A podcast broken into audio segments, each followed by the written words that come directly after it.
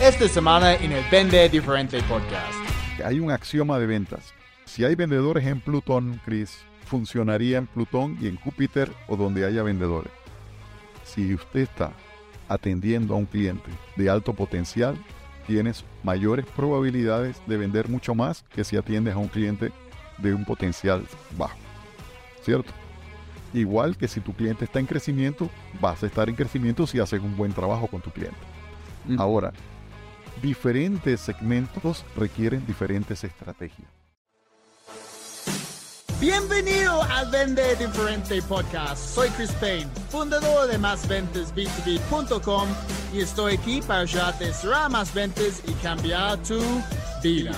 No importa si vendes casas, seguros, productos financieros, consultoría, cualquier cosa que vendes, este podcast va a ayudarte a encontrar más oportunidades, mejorar tu tasa de cierre y vender tu producto con lo que vale en lugar de luchar por precio. Para resumir, Es tiempo para vender. Oye. Bienvenido al episodio número 153 del Vende Diferente Podcast. Soy Chris Payne, experto en ventas B2B. Estoy súper contento, como siempre, que estés aquí conmigo.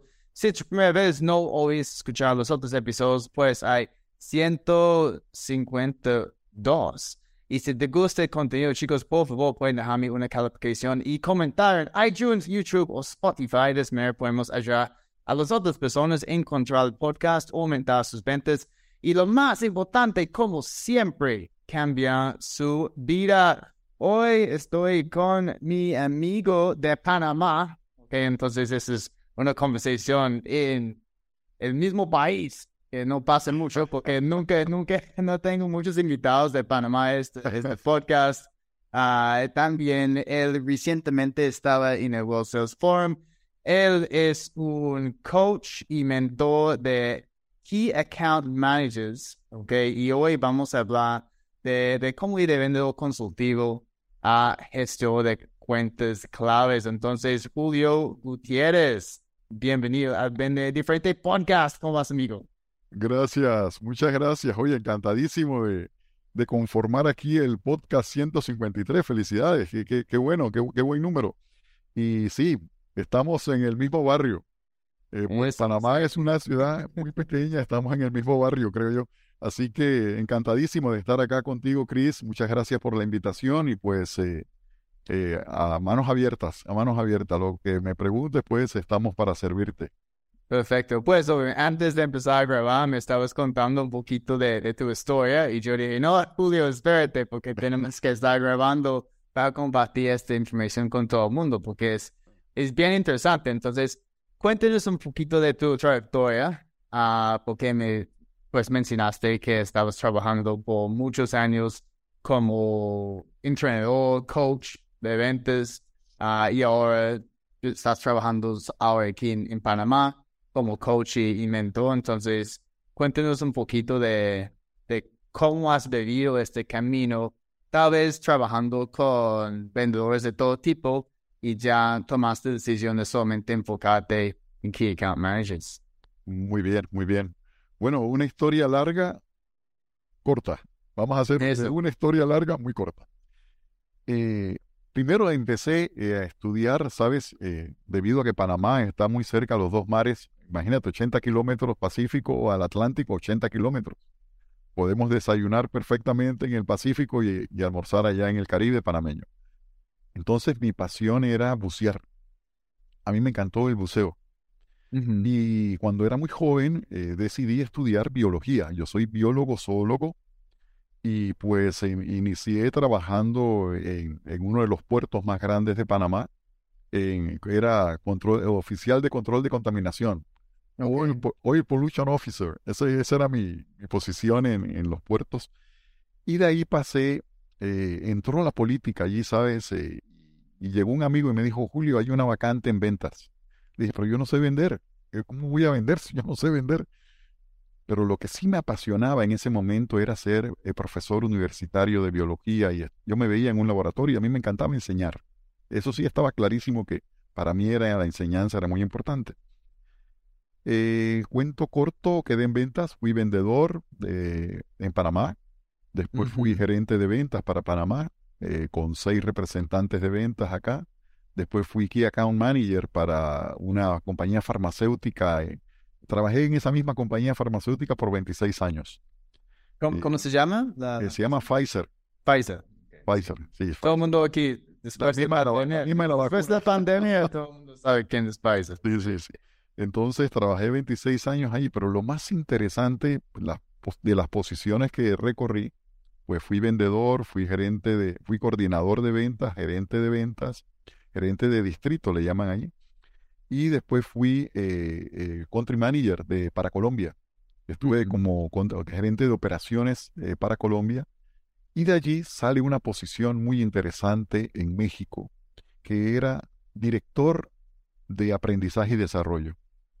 Y esa fue la última posición que tuve como director de aprendizaje y desarrollo y que para mí fue un tremendo, sabes, yo sabía vender y me había entrenado muy bien como vendedor y como gerente y como líder de equipos, eh, pero enseñarle al otro, que estaba dentro de mi ADN muy claro, eh, allí sí yo dije, bueno, primero tengo que certificarme. Entonces viví en Colombia, viví en México y me certifiqué allá en la MECAP, en la Asociación Mexicana de Capacitación. Y justamente la semana pasada, justamente me hicieron una entrevista a Adrián Cotín, que es un experto en aprendizaje acelerado. Sí, sí, lo, eh, conozco. Mi maestro, bueno, él es mi maestro de aprendizaje acelerado. Y yo le decía, Adrián, yo no sabía eh, cómo realmente, eh, más allá de pasar información técnica, asegurarme del aprendizaje de las personas y sobre todo de los vendedores que aplicaran lo que ellos aprendían, pero que lo aplicaran en el día a día y crear dentro un sistema de trabajo. Ese es, es, un gran reto para todos los fondos. porque Entonces, esa es una pregunta que no, he hecho a mí muchas veces. Porque, claro. sí. imagínate hoy, Chris, información. YouTube está llena de información, Google está llena, ChatGPT está llena de, de, de información. Sin embargo, ¿cómo nos aseguramos del aprendizaje? Y, yo creo que allí eh, los norteamericanos estaban muy claros cuando ellos decían, cambiaron de Training Department, cambiaron a Learning and Development. Ese cambio a mí me tocó vivir. O sea, pasar de entrenamiento, de una capacitación a aprendizaje y desarrollo, es yo voy a aprender y voy a desarrollar competencias para que la apliques en el día a día de tu trabajo. Y esto pues lo hice en los últimos 15 eh, años de, estar ahí, en esa corporación. Y lo interesante fue que primero fui para México, después fui para Latinoamérica, después fui Latinoamérica incluyendo Brasil, eh, después fui Canadá, Latinoamérica, el director de aprendizaje y desarrollo. Y después, eh, pues por este perfil griego que tengo, quedé en Asia Pacífica. imagínate en Tailandia, India, eh, Filipinas, Nueva Zelanda, Australia, justamente China, eh, eh, Corea y Japón, hicimos, ahí era una región que se llama Asia Pacífica. Y en esa región pues también estuve justamente entrenando vendedores y entrenando a nuestros líderes de ventas. Fueron dos, dos grandes... y el último, el último programa que me tocó ejecutar fue desarrollo de cuentas claves el gestor de cuentas claves, el, Key Account Manager, cómo desarrollar eh, a estos eh, vendedores que yo le llamo que son los vendedores, el top gun de los vendedores consultivos, porque lo veo como una pirámide, ¿no? Y esa pirámide donde están los clientes, aquellos K que son los claves, por el key de inglés está el K, A, B, C, ese cliente K.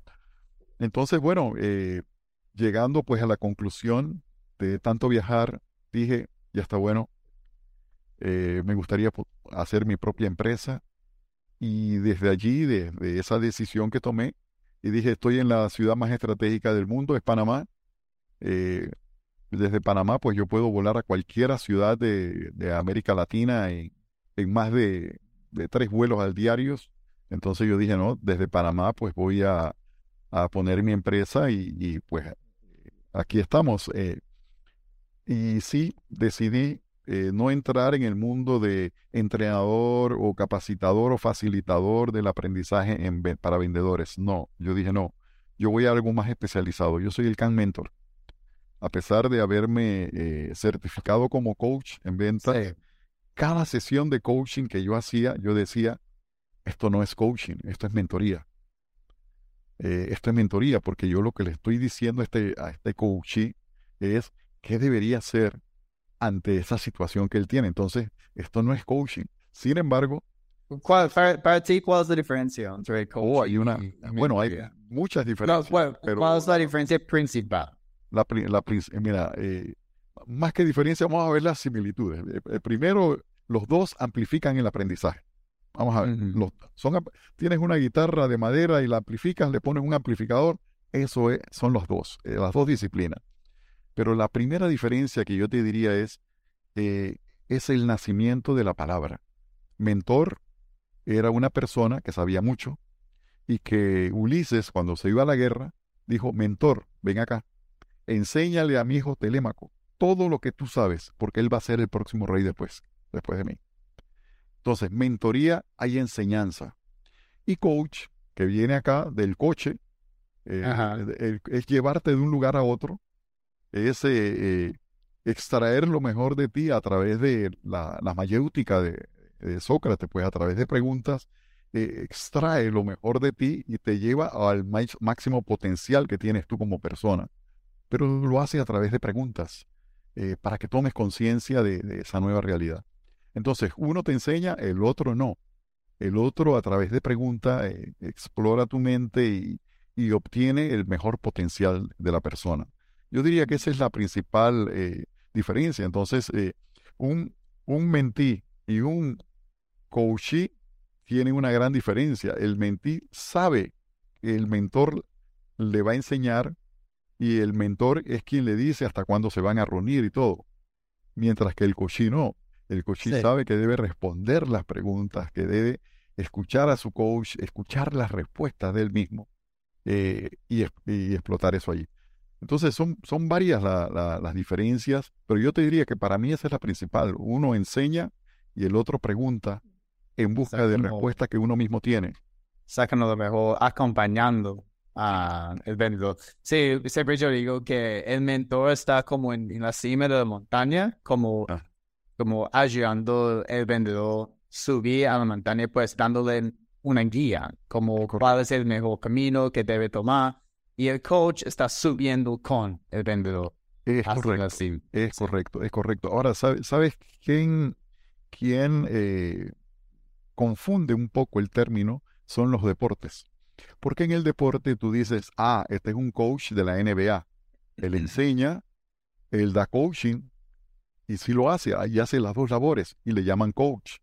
Entonces, pero en realidad, eh, para mí una mentoría, eh, hay un coach, y búscate información de John Wooden, es el mejor coach en los deportes, creo que tiene el mejor récord de todos los deportes. Y John Wooden, a mí, cuando yo escuché una entrevista que le hacen a Wooden, eh, para mí este hombre me, explotó la mente porque no era lo que tanto decía él. Por ejemplo, él decía, yo no estudio a los, a los equipos de competidores, nunca los estudié, nunca me interesó. Me interesó tener mi núcleo de jugadores que sepan lo que tienen que hacer. ¿Él es un coach de qué deporte? Él era de, de basquetbol, pero basquetbol universitario, pero tiene ah, los mejores récords hoy por hoy de la ESPN, es el mejor coach de todos los tiempos, John Wooden. Pero lo interesante, Chris, ¿sabes qué era? Lo que decían los jugadores que trabajaron para él. Ellos decían, eh, el coach Wooden cambió mi vida. Entonces tú veías a un tipo de, de grandísimo, altote, y decía, este hombre cambió mi vida. Yo no soy lo mismo cuando yo inicié, porque él, entonces, John Wooden era un señor mentor. Pero también él utilizaba, ah, bueno, y aquí hay una, una similitud, mira, se llama similitudes. ¿Cuáles son esas habilidades críticas que debe tener un coach de ventas? Yo te diría, esas habilidades se parecen mucho a las que tiene un mentor de ventas. Él tiene que observar conductas, tiene que hacer tremendas preguntas de alta calidad, tiene que tener una buena capacidad de escuchar profundamente, eh, esa capacidad de escucha generativa, esa que genera futuros nuevos.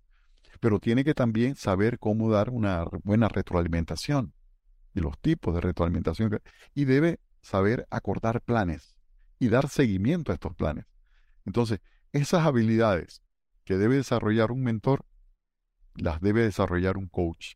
Entonces, ambas amplifican el aprendizaje, son amplificadores de aprendizaje y son sistemas de acompañamiento. Entonces yo creo que, bueno, ahí decidí, dije, me voy, yo soy el CAM mentor.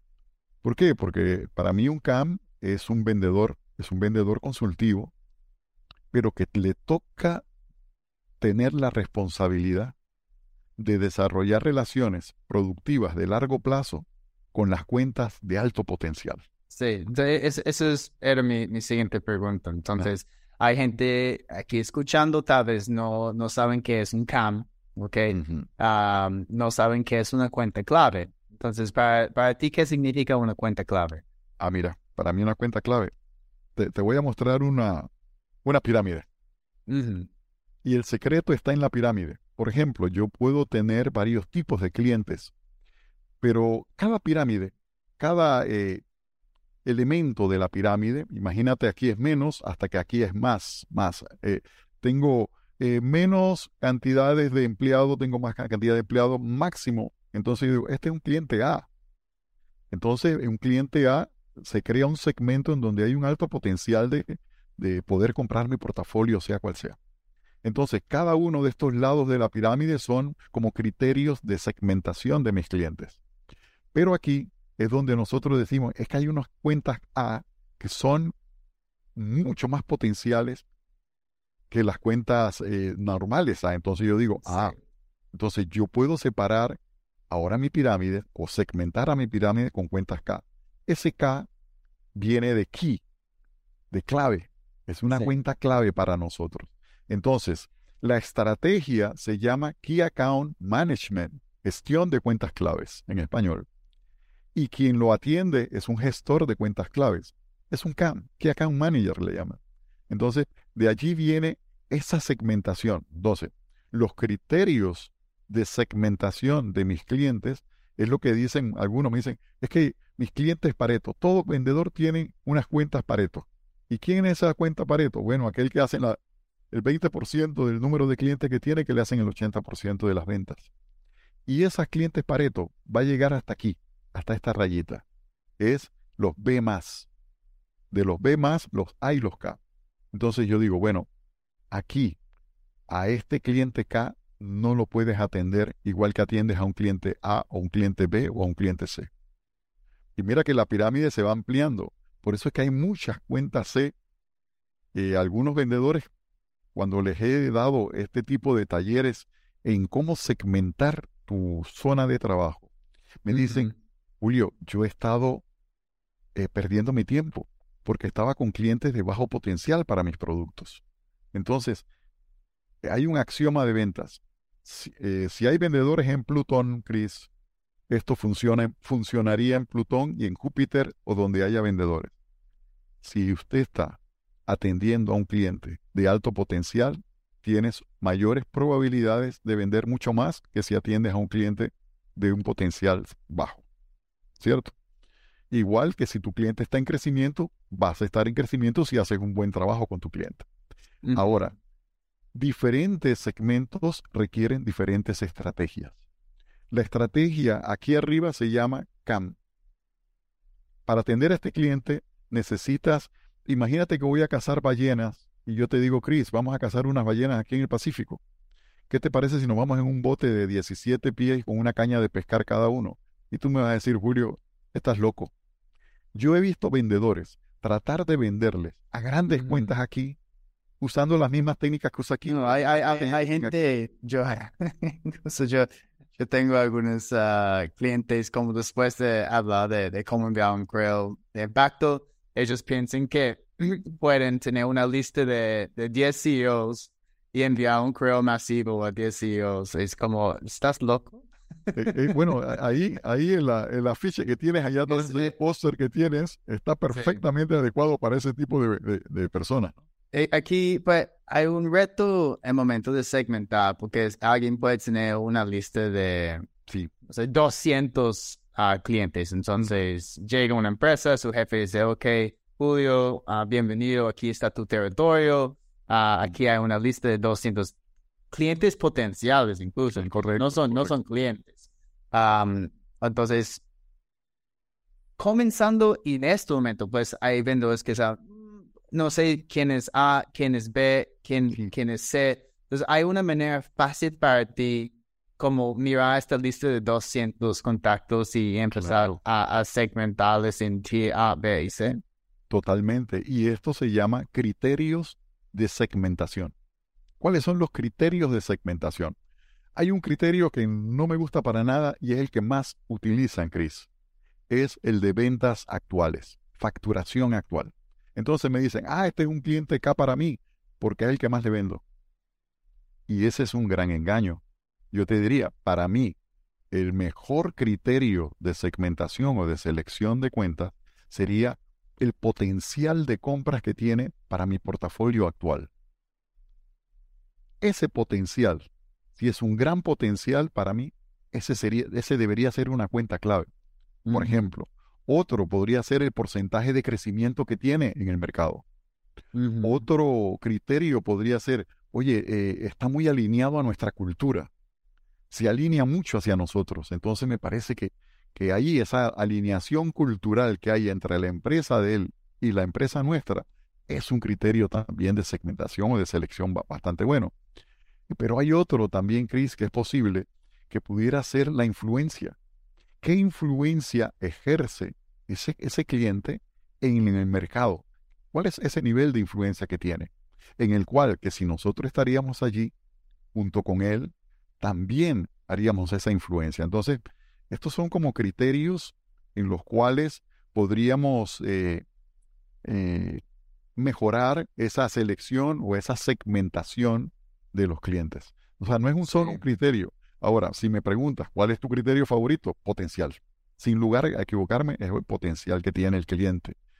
Porque muchas veces, Chris, tristemente, sabes que me ha tocado, yo voy mucho al campo eh, pues como buscando aquella forma, aquel sistema de aprendizaje y desarrollo y no caer en dar más información a los vendedores, a mí me toca ir al campo con vendedores y con Key Accounts. Eh, una primera salida que tuve con un Key Account, él, él vendía productos agrícolas, Chris, en Guatemala. Y pasamos por un ingenio azucarero inmenso y unos cañaverales inmensos. Y le pregunté, oye, ¿y esta es una cuenta tuya? Eh, es una cuenta con un gran potencial, me dijo, pero actualmente no le estoy vendiendo. ¿Y por qué no le estás vendiendo? Eh, Julio, me cuesta mucho entrar ahí. Ajá. ¿Y has hecho algún tipo de pruebas con ellos? Hice una prueba y la prueba no resultó con el producto. Entonces, perdí la oportunidad. ¿Cuántos años tienes de estar pasando por aquí y no entras? Eh, voy a tener dos años. Oye, detén el auto y vamos allá atrás, por favor cuál es el potencial que este cliente tendría. Analicemos el potencial que ese cliente tiene para tu portafolio actual. Y si ese cliente vale la pena, vamos a investigar y vamos a empezar a, construir un plan acá. Entonces, muchas veces el vendedor se cansa de no poder entrar. Entonces, su estrategia, eh, eh, imagínate, ¿qué hace un, un CAM o un gestor de cuentas clave? Construye relaciones productivas de largo plazo con esas cuentas.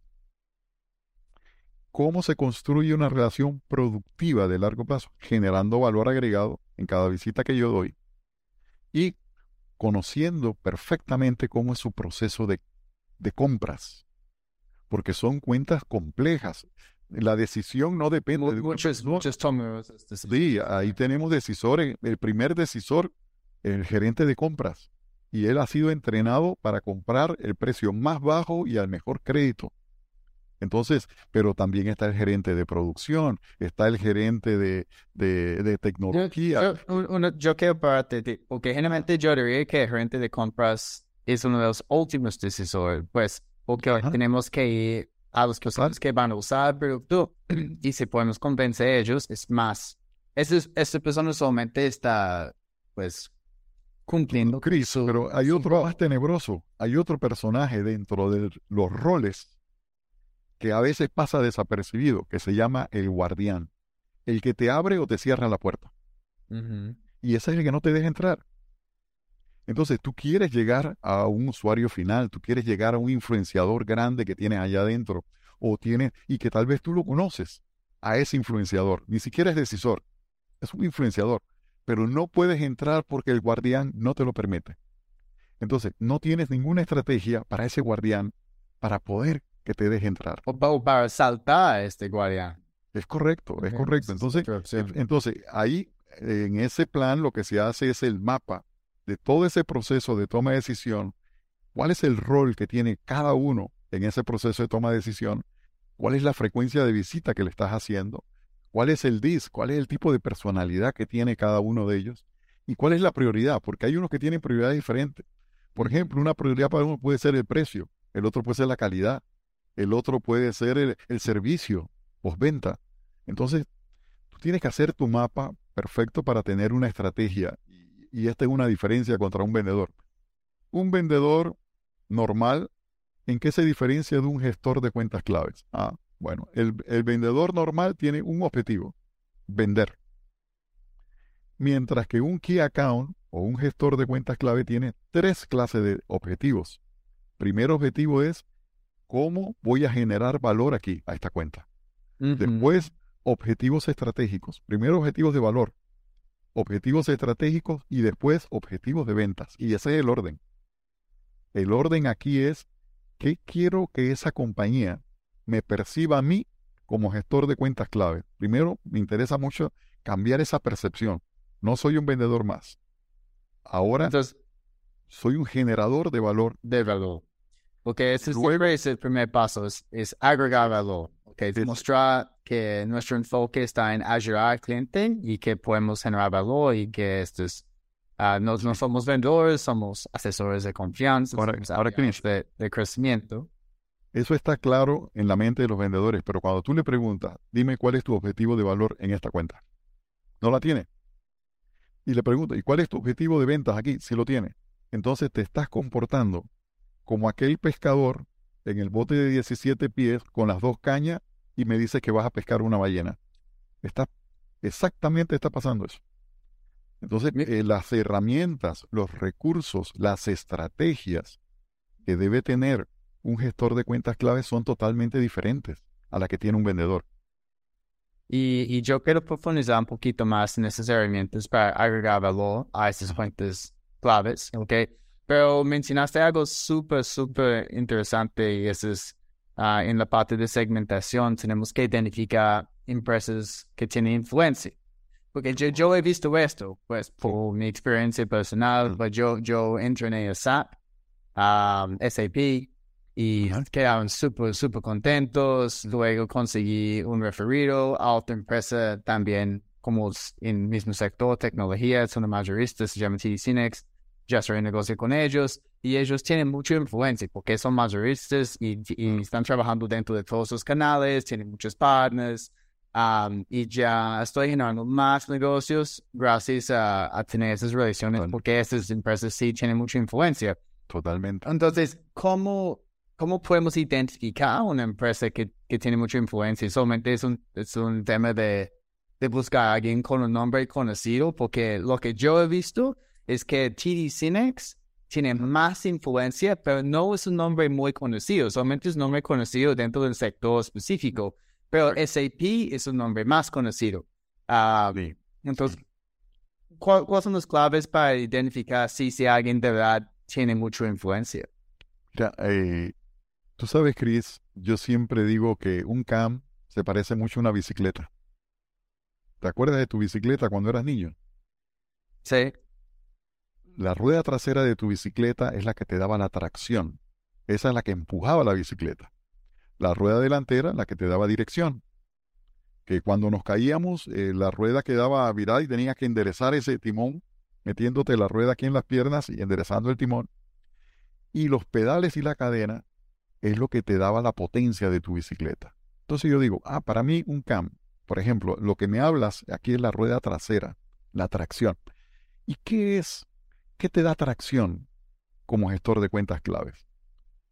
Tus conocimientos y tu experiencia. Eso es tu tracción personal. Mientras que la dirección de un CAM es su comunicación y su influencia. Eso es lo que realmente le da dirección en la vida. Bueno, eh, la comunicación, imagínate.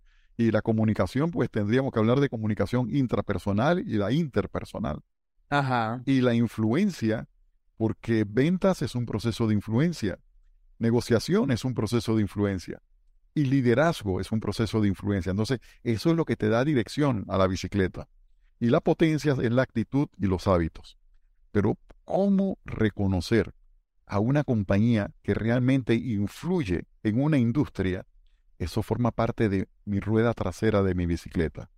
Si yo soy un CAM, yo debería conocer muy bien, uno, la industria a la cual estoy sirviendo. Dos, quiénes son los líderes en esa industria y quiénes son los que marcan las tendencias en esa industria. Ese conocimiento me hace a mí, me ayuda a mí a tener un mejor criterio de segmentación. Es decir, si yo estoy, imagínate que estoy en la industria eh, tecnológica, yo debería saber quiénes son los que están marcando tendencias allí o quiénes son los que realmente influencian en mis clientes. Sin duda alguna, yo estoy seguro que, que SAP para ti, ese es un influenciador. ¿Por qué? Porque él está dentro de muchas organizaciones. Entonces, tal vez no es una cuenta K. Y tú me dirás, oye Julio, pero él no es K. Él tal vez es un A un B. Yo te voy a decir sí, pero es una cuenta estratégica para ti. Entonces, mira, ahora separamos una cuenta K de una cuenta estratégica. Que ese es otro concepto que está muy... Eh, eh, y, los norteamericanos lo tienen clarísimo, el CAM y el SAM. Estratégica Account Management y el Key Account eh, Manager. Entonces son dos estrategias. Entonces, yo te diría, Chris, tú te encontraste con una cuenta estratégica. Es una cuenta estratégica para ti. ¿Por qué? Porque te permitirá esa influencia que genera. Si tú haces un tremendo trabajo allí, se va a convertir en un promotor tuyo. Va a ser un vendedor para ti. Entonces, y eso es la, la relación final, eso es lo que queremos. Al, final, Chris, queremos convertir a nuestros clientes eh, eh, deleitados en vendedores nuestros. Y es siempre lo que, lo que yo digo a mis, clientes. Ah, en uno de mis cursos que tengo la, la, propuesta perfecta, ah, hay un plan de, plan de acción táctica, se llama. Ah, y es, es yo creo que es un poquito similar de lo que vas a explicar a nosotros en, cómo tú construyes un plan uh, para un cuenta CAM. Uh, y hay gente que dice, Chris, no, eso es muy grande, es que no, no puedo invertir tanto tiempo en construir un plan así con un cliente potencial para desarrollar una relación durante un periodo de seis meses. Yo digo que no, no tienes que hacer esto para todos los clientes, eso es un locura, no tienen tiempo, solamente son para las oportunidades más grandes, con más potencial y las oportunidades estratégicas que estamos explicando. Pero yo quiero aprovechar estos últimos minutos que tenemos, Julio, para obviamente entregar algo súper práctico a esta, esta audiencia, porque siempre hay herramientas que, que estamos esperando. Entonces, cuando danos como algunos tips en el momento de implementar este, este plan para generar valor a un, un cliente grande potencial. Muy bien, muy bien. Oye, Chris, pero sabes, importante. Eh, tendría que mencionarte a dos personas aquí. Uno, Walt Disney, y dos, Stephen Covey. Los dos dijeron más o menos lo mismo, pero creo que no les entendimos bien. Walt Disney dijo, si lo puedes soñar, lo puedes hacer. Palabras más, palabras menos. Y Stephen Covey lo que dijo es empezar con el fin en la mente. Muchas veces lo que me dicen es, es que necesito el plan. ¿Y sabes qué digo yo? No. Nosotros tenemos que aprender el valor del pensamiento inverso. El pensamiento inverso es dónde quieres llegar. Vamos a analizar tu situación actual. Vamos a ver quiénes son esos KPIs que vamos a seguir. Después vamos a construir tu plan. Porque si tu análisis es flaco, tu plan va a estar muy flaco. Tu análisis tiene que ser muy bueno. Entonces, eh, mi recomendación aquí, Cris, es uno, tener excelentes herramientas de análisis de la cuenta, para la cuenta, excelentes herramientas de planeación, de planificación estratégica, por supuesto. Y mira, así como te digo categóricamente, hay tres tipos de objetivos que diferencian a un vendedor contra un gestor de cuentas claves. ¿Cómo hacer esa transición? Y, sabes, eh, eh, como, como biólogo que soy, a mí me encanta eh, la evolución de las cosas. Me encanta estudiar. por ejemplo, yo me tomé el trabajo de estudiar las metodologías de ventas y cómo han evolucionado. Las metodologías de Key Account y cómo han evolucionado. Sí, yo vi, tú tienes un podcast, ¿cierto? Sí, yo tengo el podcast, el, punto de encuentro, el punto de encuentro CAM. Eso, porque yo, yo vi esto como, porque yo hago un poquito de investigación de todos mis invitados antes de comenzar con el episodio y yo vi que tienes algunos episodios como la historia de ventas desde 1900 a 1950 y luego de 1950 hasta... Entonces, de verdad, yo quiero escuchar eso porque ah, ha cambiado bastante. Ha cambiado mucho. Pero algunos, algunos conceptos que aún son, son muy similares. Eh, Cris, yo, yo le llamo los principios inmutables, que no han cambiado en lo absoluto. Por ejemplo, el hacer buenas preguntas o el escuchar. Sí. Esa capacidad, esa habilidad de, ser un buen escucha. Esa es una capacidad, pues, eh, importante y que es un principio inmutable. Pero hay, hay cosas que han cambiado bastante. Pero te comentaba que me ha tocado estudiar también cómo evolucionaron los, los CAM. Entonces, eh, yo te diría de que debe tener una diferencia enorme. Eh, así como te digo tajantemente, para mí una diferencia entre un vendedor consultivo y un CAM es tres tipos de objetivos diferentes. El objetivo de venta sigue estando, pero es la base. El principal objetivo es de valor, los estratégicos, que lo hacemos en conjunto con la cuenta, y los de ventas, que es el resultado por el cual me van a medir. Pero también hay otras tres estrategias que son vitales para que un vendedor consultivo se transforme en CAM. Y es la estrategia de alineación. ¿Cómo me voy a alinear con ese cliente en el futuro? Porque imagínate, yo voy a construir una relación productiva de largo plazo. ¿Cuál es? ¿A dónde quiero llegar con este cliente? Ah, yo con ese cliente me quiero convertir en un socio estratégico en tres años. Ah, esto cambiará todo mi plan. Porque ahora resulta que yo tengo una estrategia de alineación. Otro, otra, otra estrategia, mi estrategia de acceso. ¿Quién es quién? Y aquí es donde muchos de los vendedores eh, eh, siguen conversando todavía y dándole, dándole prioridad a un gerente de compras. Y se estrellan con la muralla china eh, ¿Sabes qué me dijo alguien en Paraguay que lo recuerdo con mucho cariño?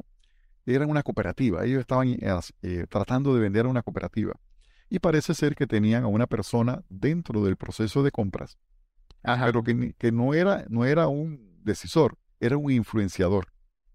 Y esta persona era un champion interno que tenían allí. Entonces ellos iban y lo visitaban, todos los meses lo visitaban. ¿Y sabes qué le decía al amigo? El champion interno yo le voy a entregar esto a los que toman la decisión. No te preocupes, ellos están muy ocupados, ellos no te van a recibir, yo les paso esta información, tú dame la información, yo se las paso a ellos. Y así estuvo este amigo por dos años. Y sabes que cuando les enseñé a hacer el mapa del proceso de la, de la estrategia de acceso, ¿sabes qué me dijo? Julio, yo estaba patinando en el asfalto. ¿Tú te imaginas cuando un auto está patinando está perdiendo energía y no va a ninguna parte. Él estaba, pero en el asfalto. Y esa, esa expresión me quedó muy marcada y no, claro. Ya, de verdad, incluso si alguien quiere una propuesta y solamente es una influencia, no esta persona que toma la decisión, yo no entrego la propuesta. Es, Por supuesto. Que yo, yo, yo he visto, obviamente, las consecuencias y, y a veces me, me no, pues entonces no, no, no vas a participar y yo digo, no. Sí, hola, Chris. ¿Por qué no? no quiero... Pero entonces, yo sé que este pasa a muchas personas, ¿ok? Entonces, uh, yo tengo algunas tácticas en, en cómo saltar a esta persona, de hablar con las personas que toman las decisiones, pero ¿qué, qué podemos hacer en esta situación cuando estamos hablando con alguien y es, es un champion, el champion, pues, parece que tiene mucha influencia y dice, no, pues, mira el proceso de compras, tenemos reunión con la junta, y ellos van a tomar la decisión. ¿Cómo podemos, tener reunión con, con alguien en la junta? ¿O cómo sabemos si el champion está diciendo la verdad? Muy bien, muy bien. Hay, una relación de un autor que a mí me encanta, de Malcolm, de Key Account. Él dice que la relación, mira, aquí está el, el, Key Account, aquí está. Aquí está la organización del, de la cuenta, del cliente. Y acá está la, organización de su, de su propia organización. ¿Qué hace un Key Account? Él establece relaciones en esa cuenta. El gerente general o el presidente de allá se reúne con mi presidente aquí. Ellos no van a vender. Eh, mi presidente o mi, eh, mi CEO o mi manager, mi eh, gerente general, él no va a vender. Él se va a sentar en una cena y van a hablar acerca de las tendencias, cómo está el negocio y cómo ven el futuro. Pero también el, el, Key Account lo que hace aquí es mi gerente de compras va con el gerente de compras de acá, mi gerente de logística con este. Y van haciendo una relación que se llama, mira, zipper. Mira la relación cómo queda. Esa relación zipper, yo tengo de dos a tres años para construirla. Esa, con, eso lo que me va a hacer a mí es, primero, generar valor agregado en toda la dimensión de mi cuenta.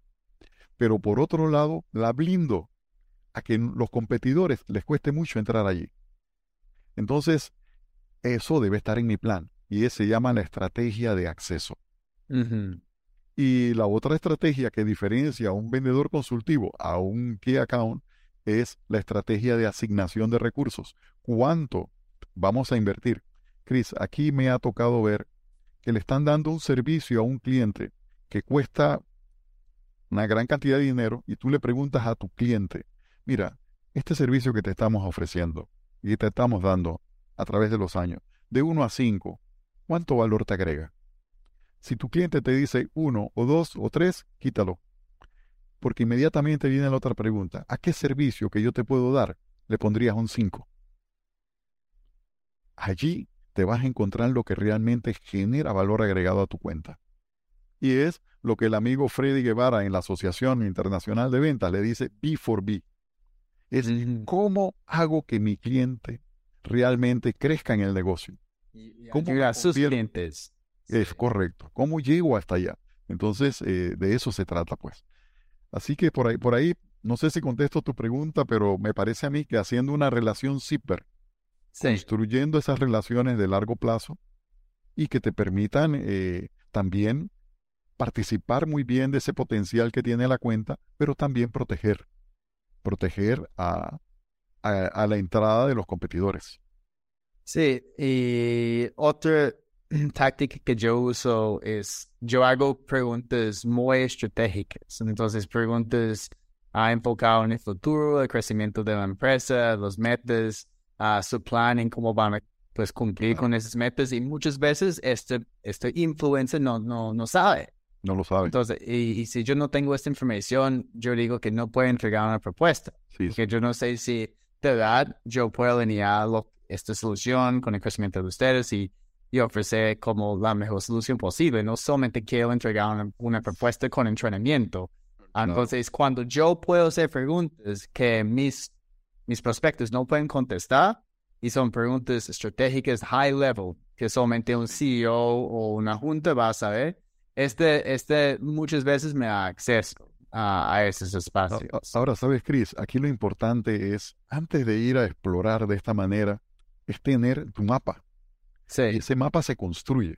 O sea, cuando yo voy a una cuenta clave, yo sé quiénes son los decisores perfectamente y los influenciadores los tengo en tres niveles. Nivel A de influencia, nivel B y nivel C. Y el guardián allá. Y el de allá arriba ese que me firma el cheque o me firma la orden de compra, ese se llama confirmador. Ese es el rol de él, confirmar. Entonces, cuando yo tengo ese mapa, yo digo, ¿cuál es la frecuencia de visita que estoy haciendo a estos contactos en la cuenta? O sea, esta es una herramienta que te permite decir, yo no voy a perder tiempo con este influenciador que puede ser mi amigo, puede ser mi champion interno, pero no es la persona con la cual yo voy a poder participar eh, o mejorar mi participación en la cuenta. Y también, pues, aprendemos de nuestras experiencias, ¿no? Porque todos hemos entregado una propuesta a este influencer sin, sin hablar con los tomamos sus decisiones. Luego perdemos la oportunidad y, hablamos con nuestro influencer y, preguntamos entonces, pues, ¿qué, qué escogieron al final? no, it's, no vamos a hacer entrenamiento, ahora, ahora vamos a hacer como un tipo de, de consulting y bla, bla, bla. Es como, entonces, al final compraste un producto totalmente diferente a lo que estabas explicando a mí. Entonces, es por eso que tengo que conversar con otras personas, porque están pensando cosas diferentes. Sí. sí, sí, sí, así es. Y, y Chris, y, y, esto es vital porque esto no es para todos los clientes, como muy bien lo dijiste. Yo no voy a hacer un plan, pero si yo tengo identificado que es una cuenta acá, que es un cliente que está por aquí y es estratégico para mí, yo debo hacer mi trabajo previo. Mi trabajo previo es entender, uno, cuál es la alineación que quiero, cuál es el acceso que tengo allá y cuál es la asignación de recursos. Son mis tres estrategias diferenciales que tengo allí. Y con esas tres estrategias yo puedo desarrollar perfectamente mi plan. Entonces ya todo el mundo Julio, ya entendemos mejor cómo acercar esas, esas cuencas claves, ok, las estrategias. Ah, tengo una pregunta más para ti, pero antes, cuéntanos un poquito cómo podemos uh, seguirte, escuchar tu podcast, uh, leer tus, tus publicaciones y pues conectar contigo. Bueno, eh, muchas gracias. Bueno, primero eh, me puedes, me, se pueden acercar a, en LinkedIn. Eh, allí escribo y tengo un newsletter eh, específico que se llama El Punto de Encuentro CAM. En LinkedIn estoy como Julio Gutiérrez, el CAM Mentor.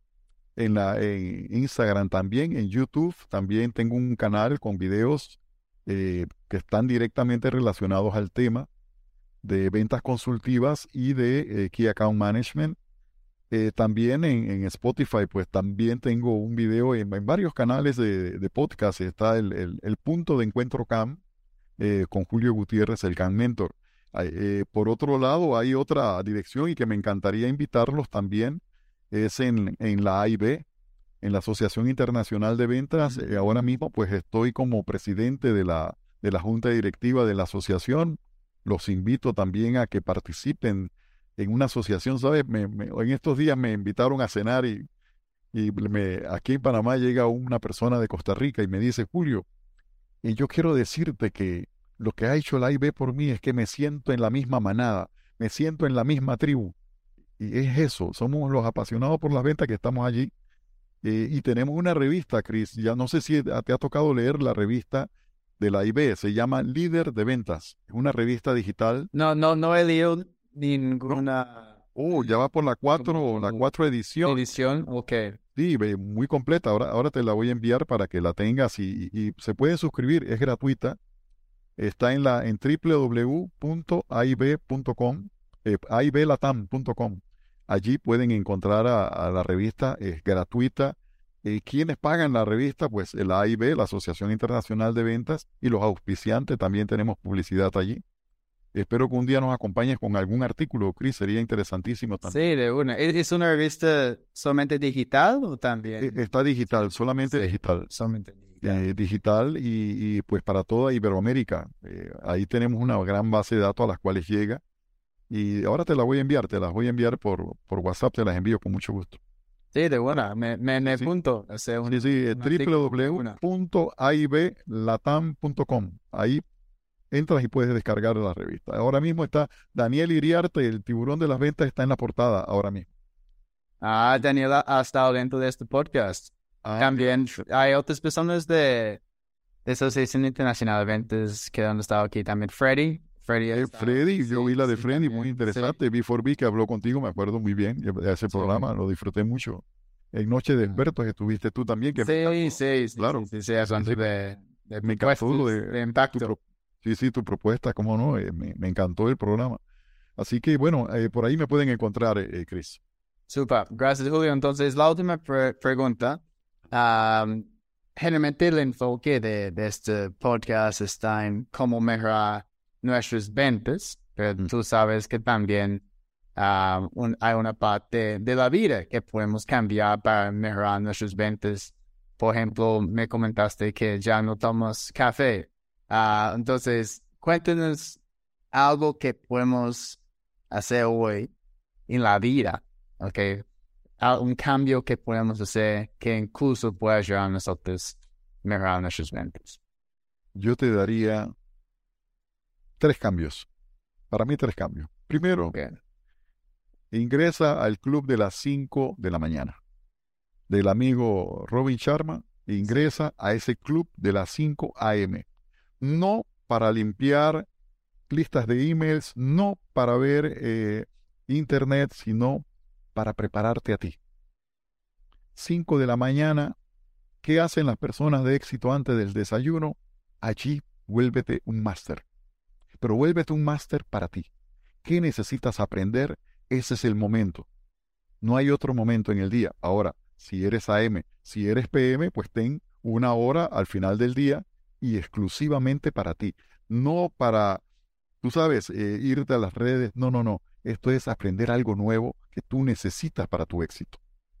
Esa sería mi primera recomendación. Mi segunda recomendación es, eh, trata de que tus objetivos profesionales estén alineados con tus objetivos personales. Cuando haces esa alineación, todo cambia. Ahora vas a tener gasolina de alto octanaje para meterle a todos los planes que tengas, porque estás alineado con tus objetivos. Las compañías tienen sus presupuestos perfectamente delineados, lo que van a hacer en un año, pero el vendedor no tiene esa alineación correcta con sus objetivos.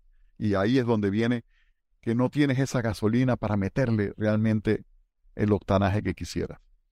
Y lo otro, mi, mi tercera es únete a personas que pueden ayudarte. Estás rodeado por mentores, estás rodeado por coaches y no te cobran. Estoy segurísimo que tú vas donde una persona que maneja un proceso mejor que tú y tú le dices, por favor, enséñame cómo tú lo haces. La persona lo va a hacer. Así que yo diría que esos son mis tres consejos, Chris. Para realmente cambiar la vida, para cambiar Estoy súper alineado con los tres. Aún estoy luchando para ser un INI a este club de cinco en la mañana.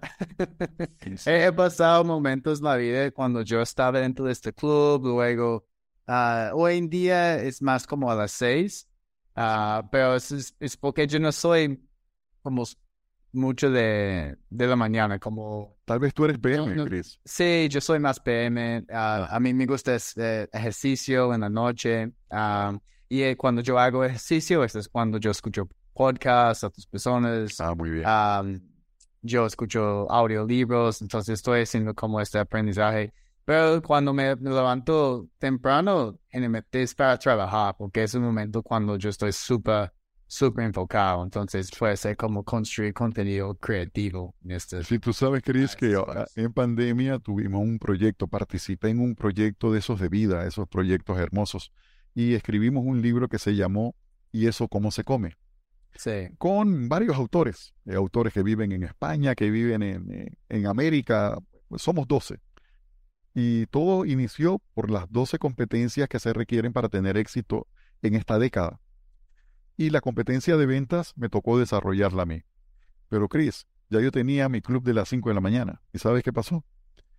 Hice mi propio club de las 4 de la mañana. Y me levanté a las 4 de la mañana, Chris, y yo escribí la parte de mi libro de 4 a 5 de la mañana. Iniciaba mi club a las 5, perfectamente. Sí. Pero de 4 a 5 me pasé nueve meses escribiendo. Solo escribiendo. ¿Es este libro? También lo, escribí en pandemia, okay, la venta disruptiva. Oh, mira. Eso, eso es cuando me uní al club de 5 de la mañana. Entonces, entre 5 y 7 de la mañana, solamente yo estaba escribiendo. Oye, Chris, te voy, a pedir un autografiado, te voy a pedir un autografiado y yo te voy a autografiar uno y eso cómo se come. Sí, de una. Cuando nos tomemos el, té, ¿te parece? Perfecto, perfecto. Entonces, cuadramos esto para la próxima semana. La próxima semana, en la próxima semana nos vemos ahí. Listo. Excelente. Excelente. Pues muchas gracias, Julio, por estar aquí con nosotros. Un placer. Gracias a ti por la oportunidad, Chris. Muchas gracias. Te lo agradezco mucho. Ay, gracias a ti y gracias a todo el mundo. Uh, de nuevo, recuerden que hay un montón de episodios pasados con muy buen contenido. Uh, y finalmente les invito a mi página web, másventasb2b.com donde pueden inscribirse gratis en mini cursos. Yo tengo toda la información sobre mis, mis conferencias, mis masterclasses, entrenamientos uh, in-house, uh, en todo el ciclo de venta B2B, los B2B bootcamps. Ah, y finalmente, si ustedes conocen personas que están acercando estas cuentas claves y tienen que escuchar estos super consejos de Julio, por favor pueden compartir este episodio en las redes sociales, LinkedIn, Instagram, Facebook, y etiquetar a, a sus amigos.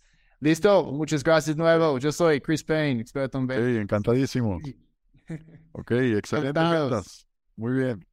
Tiempo va a vender diferente. Eso.